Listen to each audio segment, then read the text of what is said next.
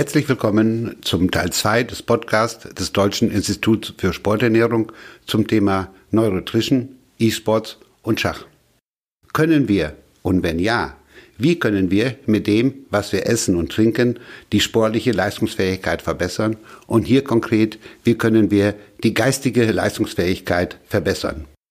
Heute für euch dabei Manuela Brech, Ernährungswissenschaftlerin und freie Mitarbeiterin am Deutschen Institut für Sporternährung und Günter Wagner, Ernährungswissenschaftler und Vorstandsmitglied im Deutschen Institut für Sporternährung.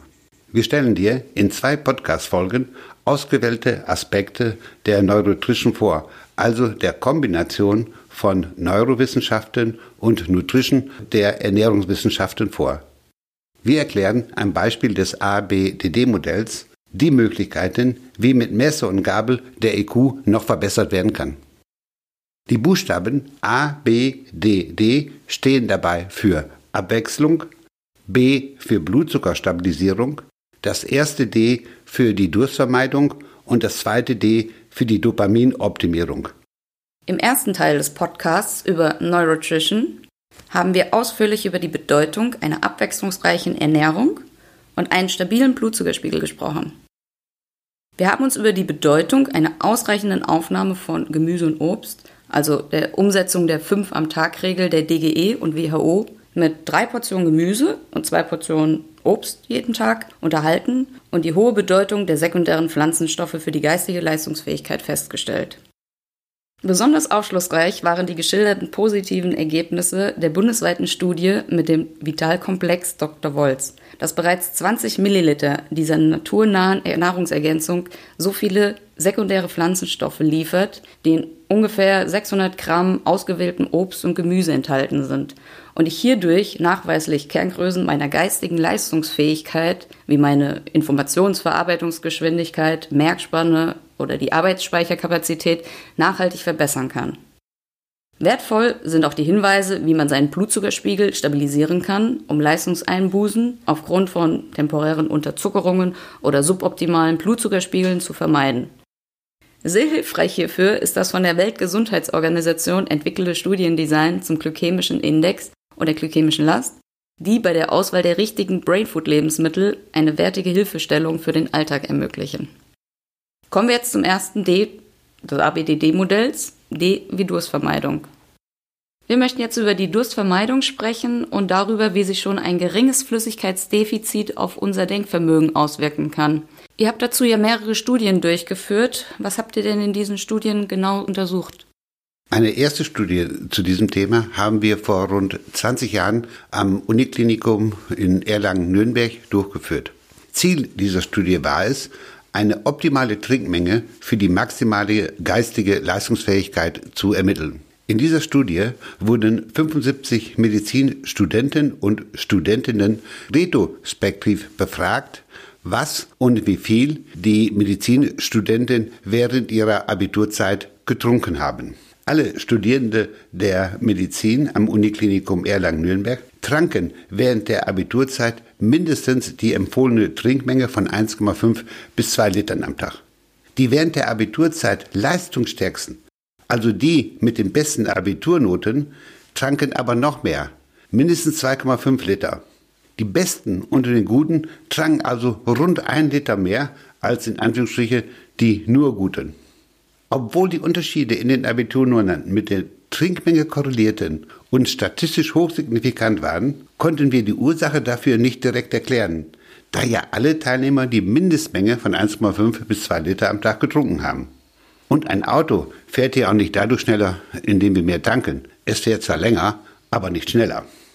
Interpretiert haben wir die Ergebnisse dieser Studie so, dass die Studierenden, die während der Abiturzeit die besten Noten erreicht haben, wenn sie zweieinhalb Liter getrunken haben, damit wirklich schon am Vormittag begonnen haben. 1,5, 2 Liter kann ich trinken, auch wenn ich erst am Nachmittag trinke. Aber eine Trinkmenge von zweieinhalb bis drei Litern, da ist es sehr wahrscheinlich, dass mit der Getränkeaufnahme am Vormittag oder möglicherweise sinnvollerweise eben auch schon zum Frühstück begonnen wurde. Ja, das war jetzt die erste Studie. Da kamen schon sehr bemerkenswerte Ergebnisse bei raus. Insgesamt existieren ja sechs Trinkstudien, also zu diesem Thema. Und ähm, welche Studien wurden denn noch so durchgeführt? Um dieses Phänomen zu klären, ob auch bei der geistigen Leistungsfähigkeit es nicht nur auf die Trinkmenge, sondern auch auf den Zeitpunkt der Getränkeaufnahme ankommt, haben wir eine Studie mit 400 Grundschülern und Grundschülerinnen durchgeführt. Wir kennen dieses Phänomen ja aus dem Sport, aus der körperlichen, aus der sportlichen Leistungsfähigkeit. Wenn ein Radfahrer erst trinkt, wenn er im Ziel ist, dann muss er manchmal billig das Fahrrad den Berg hochschieben. Wenn ein Fußballspieler erst trinkt, wenn das Spiel da vorbei ist, dann darf er sich nicht wundern, dass er sehr selten als Sieger den Platz verlässt. Wir wollten mit dieser zweiten Trinkstudie prüfen, ob sich die Schulleistung ändert, wenn den Schulkindern während des Vormittagunterrichts Mineralwasser angeboten wird. Hintergrund war und ist, dass immer mehr Schulkinder ohne gefrühstückt zu haben und somit auch ohne vorher etwas getrunken zu haben, zur Schule kommen. Wenn wir davon ausgehen, dass die letzte Getränkeaufnahme am Abend vorher stattgefunden hat, sagen wir so um 9 Uhr, und dann am darauffolgenden Morgen, ohne zu Hause etwas getrunken oder gefrühstückt zu haben, zur Schule kommen, ist ein Wasserdefizit fast vorprogrammiert. Denn auch im Schlafe schwitzen wir und verlieren über die Atmung Körperwasser. Wenn dann erst zur großen Pause, so gegen 10 Uhr oder vielleicht sogar noch später erst etwas getrunken wird, denn aus Kindersicht ist eine Pause ja viel wichtiger, als um irgendetwas zu essen und zu trinken.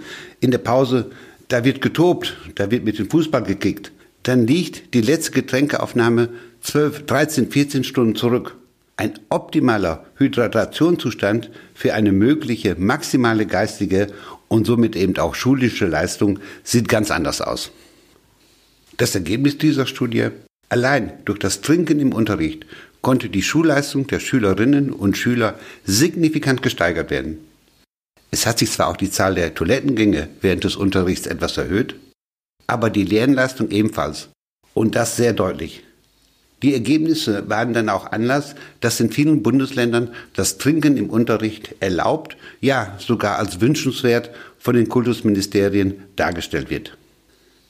Das Ziel, zum Zeitpunkt der Leistungserbringung optimal hydriert zu sein, wird durch das Trinken im Unterricht optimal und bestens erfüllt. Ja, stimmt. Das kann man ja jetzt auch auf Sportarten übertragen, zum Beispiel beim Fußball, wo man jetzt ähm, einen hohen Schweißverlust hat und zusätzlich noch hohe geistige Leistungsfähigkeit erbringen muss. Was gibt es in diesen Situationen noch Besonderes zu beachten? Das stimmt. Hier ist es wichtig, eben nicht nur auf die Wassermenge zu achten, sondern eben auch auf die Mineralisation, also auf die Mineralstoffaufnahme. Denn mit jedem Tropfen Schweiß verlieren wir auch Mineralstoffe, insbesondere eben neben Natrium, Calcium und Magnesium. Bei den vom Institut betreuten Sportlerinnen und Sportlern hat es sich bewährt, auf ein Mineralwasser zurückzugreifen, das die Mineralien Calcium und Magnesium in einem nennenswerten Verhältnis enthält. Also mindestens 150 Milligramm Calcium pro Liter und ungefähr 50 Milligramm Magnesium pro Liter. Ideal in einem Verhältnis von 2 zu 1. Zwei Teil Calcium, ein Teil Magnesium. Denn genau in diesem Verhältnis 2 zu 1 verliert der Körper diese Mineralstoffe auch über den Schweiß. Ja, genau zu diesem Thema, richtig trinken im Sport, gibt es auch noch einen weiteren Podcast des Instituts. Ja, unser Gehirn besteht ja zu 70 bis 75 Prozent aus Wasser. Wenn wir jetzt davon sprechen, dass selbst geringe Mengen eines Flüssigkeitsdefizits sich schon auf unser Denkvermögen auswirken, äh, von welchen Mengen sprechen wir denn hier so, Günther? Bereits bei einem Wasserdefizit von 1% der Körpermasse treten signifikante mentale, geistige Leistungseinbußen ein. Körperliche Leistungseinbußen treten eher bei 2, 3, 4% Wasserdefizit auf. 1% bedeutet beim Schulkind mit einem Körpergewicht von, ja, sagen wir mal 30 Kilogramm einen signifikanten Verlust von 0,3 Liter. Beim Erwachsenen mit 60, 70 Kilogramm Körpergewicht ist diese Menge schon erreicht bei 0,6 bis 0,7 Liter. Körperliche Leistungseinbußen treten in der Regel bei einem Verlust eben von 2 bis 3 Prozent auf, also bei einem Verlust von 1,2 bis 1,8 Litern bei einem Erwachsenen. Die konkreten Leistungseinbußen im Rahmen der geistigen Leistungsfähigkeit, die bereits bei einem Wasserdefizit von 1% auftreten, konnten wir in einer weiteren Studie sehr schön dokumentieren. Bekannt geworden ist diese Studie unter dem Begriff Saunastudie und wurde auch bei einem Kongress der Deutschen Gesellschaft für Ernährung in Potsdam entsprechend vorgestellt und auch positiv aufgenommen. Diese Trinkstudien sind ja alle unter dem Namen Rossbacher Trinkstudie bekannt. Welche von diesen Studien ist denn jetzt die aktuellste Studie? Die sechste Rossbacher Trinkstudie ist die aktuellste Studie. Bundesweit nahmen an dieser Studie 180 Personen teil, genau 186 im Alter von 18 bis 75 Jahren. Mehrheitlich verfügten die Teilnehmer über ein überdurchschnittliches Allgemeinwissen und auch ein gutes Selbstvertrauen. Sie bildeten somit einen gehobenen Ausschnitt aus der Bevölkerung. Die Studie war über 14 Tage angelegt. In dieser Zeit durften oder manchmal vielleicht auch mussten die Teilnehmer mindestens zwei Liter Rossbacher Mineralwasser mit etwas Kohlensäure trinken. Die 28 Liter Mineralwasser in Form von 56 0,5 Liter Flaschen wurden den Teilnehmern und Teilnehmerinnen kostenfrei zu Beginn der Studie angeliefert. Getestet wurden die wichtigsten Parameter der fluiden Intelligenz, wie die Informationsverarbeitungsgeschwindigkeit, die Merkspanne und die Arbeitsspeicherkapazität. Gemessen wurde zu Beginn der Studie nach einer Woche und zum Abschluss nach zwei Wochen. Das Ergebnis die Informationsverarbeitungsgeschwindigkeit, also die Geschwindigkeit, mit der Informationen im Gehirn verarbeitet werden, erhöht sich in den 14 Tagen um 6 Prozent im Vergleich zum Studienbeginn. Ebenso verbesserte sich die Merkspanne. Sie verbesserte sich um 9 Prozent das bedeutet, dass die Teilnehmer der Studie nach 14 Tagen mehr unterschiedliche Einzelheiten in ihrem Kopf festhalten konnten, um diese dann zu verarbeiten.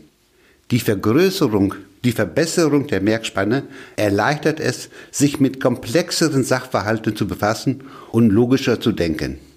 Der Arbeitsspeicher, einer der wichtigsten Grundlagen für unsere Intelligenzleistung, vergrößerte sich sogar um 15 Prozent. In dieser Studie konnten wir auch feststellen, dass mehr nicht immer besser ist. Bei einer Trinkmenge von über zweieinhalb, 2,8 Liter verbesserte sich die geistige Leistungsfähigkeit nicht weiter. Ein Ergebnis hat uns bei dieser Studie jedoch sehr überrascht. Die Entwicklung des Körpergewichtes während dieser Studie, während dieser 14 Tage. Es war zwar nicht das Ziel dieser Studie, Einfluss auf das Körpergewicht zu nehmen, aber die Ergebnisse sind interessant. Bei Personen mit einem BMI unter der Norm verbesserte es sich in Richtung Normalgewicht. Bei denen, die etwas zu viel auf den Hüften hatten und einen höheren BMI aufwiesen, verringerte es sich in Richtung wünschenswertem Normalgewicht. Zusammenfassend kann man bei der Durstvermeidung sagen, dass für eine optimale geistige Leistungsfähigkeit ein Erwachsener so um die zweieinhalb Liter trinken sollte. Empfehlenswerte Getränke sind Mineralwasser, Kräuter- oder Früchtetee, Frucht- oder auch Saftschorlen sowie Kaffee in Maßen. Wichtig hierbei ist die regelmäßige Getränkeaufnahme über den ganzen Tag verteilt und dass man zum äh, Zeitpunkt der Leistungserbringung genug hydriert ist.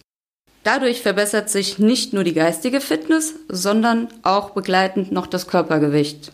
Ja, noch einen kleinen Tipp am Rande. Wer seine geistige Leistungsfähigkeit über Koffein länger auf einem hohen Plateau halten möchte, der kann zu seinem Kaffee etwas Kokosöl dazufügen. Durch das im Kokosöl enthaltene MCT-Fett wird die Verfügbarkeit des Koffeins verlängert und somit auch dessen Wirkphase. Kommen wir zu unserem letzten Punkt des ABDD-Modells, D wie Dopaminoptimierung.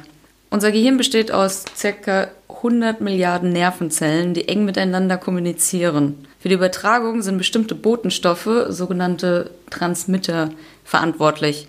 Dopamin ist so ein Bodenstoff, der positive Gefühlserlebnisse vermittelt und wird deshalb, genauso wie Serotonin auch, als Glückshormon bezeichnet.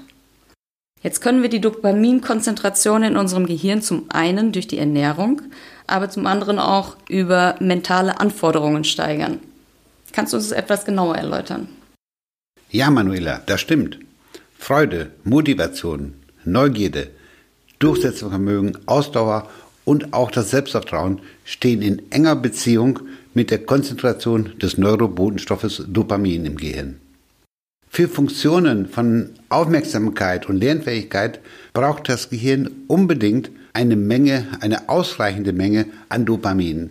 Und aus Dopamin wird auch Noradrenalin produziert, das für die Steuerung der Wachheit mitverantwortlich ist. Du hast es angesprochen. Auch durch Aktivitäten, die von Wohlbefinden begleitet sind oder die Erfüllung von Wünschen erwarten lassen, erhöht sich die Dopaminproduktion bzw. konkreter die Bindungsfähigkeit für Dopamin und die Dichte der Dopaminrezeptoren im Gehirn. Ja, für das Schachtraining zum Beispiel bedeutet das, dass wir uns beim Training neuer Eröffnungen oder Endspiele ja nicht unbedingt die Verhinderung einer Niederlage, sondern den Sieg der Partie vorstellen. Oder bei einem Radtraining, ja, dass wir uns da ganz konkret eben das Ziel vorstellen, also eben eine mögliche geplante gemeinsame Radtour oder eben auch die Alpenüberquerung. Ein mit dieser Intention, Motivation durchgeführtes Training oder eben auch Lernaktivitäten verstärkt die positiven Wirkungen von Dopamin. Das haben Studien der Gesellschaft für Gehirntraining mit der Durchführung von mentalen Aktivierungsübungen, also einer Art Weiterentwicklung des Gehirnjoggings, eindrucksvoll zeigen können. Und ja, Manuela, in einem gewissen Umfang lässt sich die Dopaminkonzentration auch mit der Ernährung beeinflussen. Denn der Neurobotenstoff Dopamin entsteht im Körper aus L-Dopa und Tyrosin, letzteres aus Phenylalanin. Tyrosin wirkt energiesteigernd und stimmungsaufhellend. Zudem macht es auch etwas stressresistenter. Die für die Bildung von Dopamin notwendigen Aminosäuren, wie eben das Tyrosin oder das Phenylalanin, sind in eiweißreichen Lebensmitteln in nennenswerten Mengen enthalten. Zu den eiweißreichen Lebensmitteln gehören zum Beispiel Milch und Milchprodukte, Eier, Fisch, Fleisch, aber insbesondere auch Hülsenfrüchte sowie auch Nüsse und Sojaprodukte.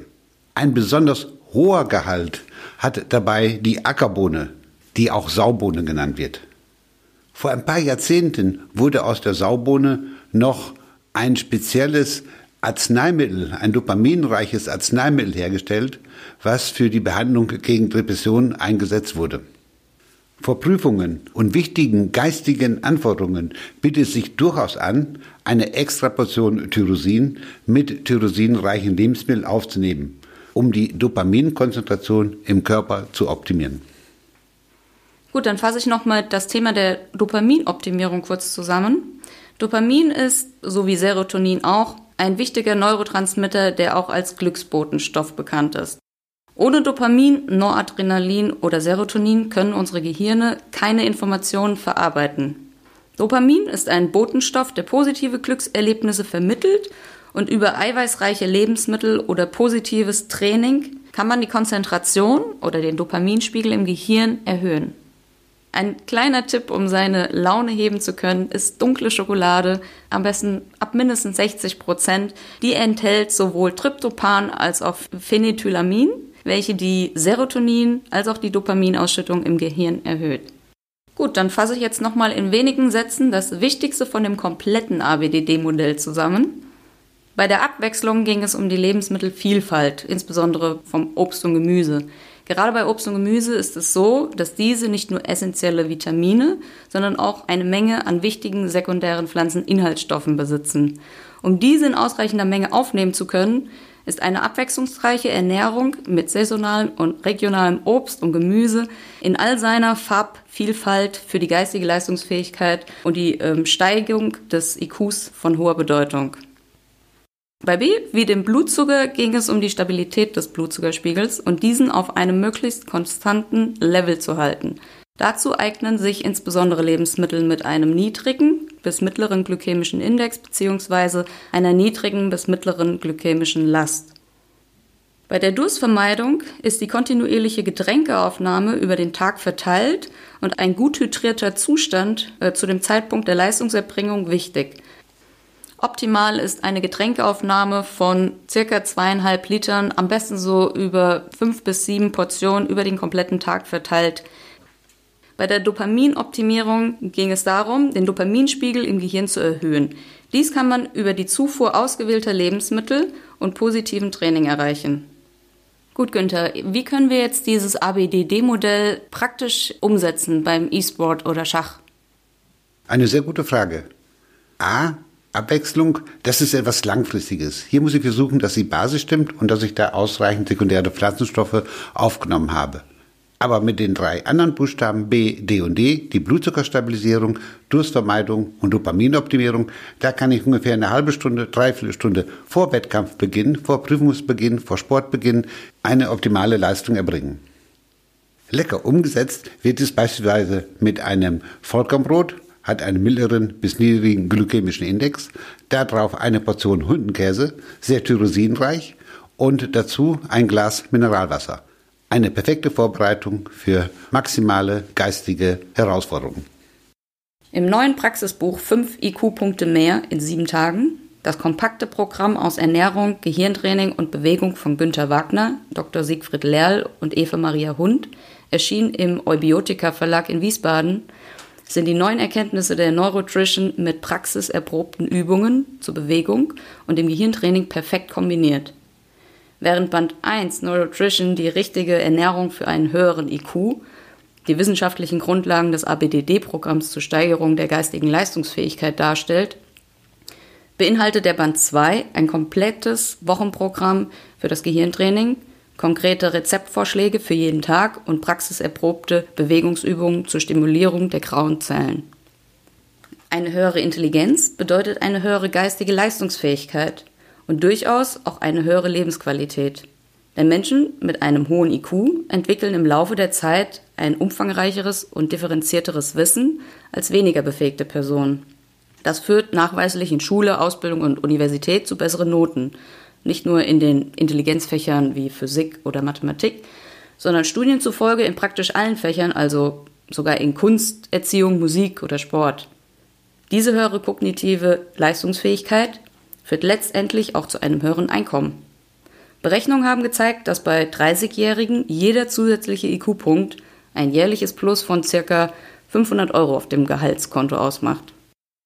Ja, an dieser Stelle vielen Dank fürs Zuhören und auch vielen Dank an dich, äh, Günther, für das informative und interessante Gespräch.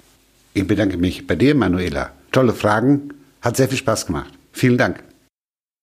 Das war ein Podcast des Deutschen Instituts für Sporternährung Bad Nauheim. Weitere Informationen unter www.diese.online.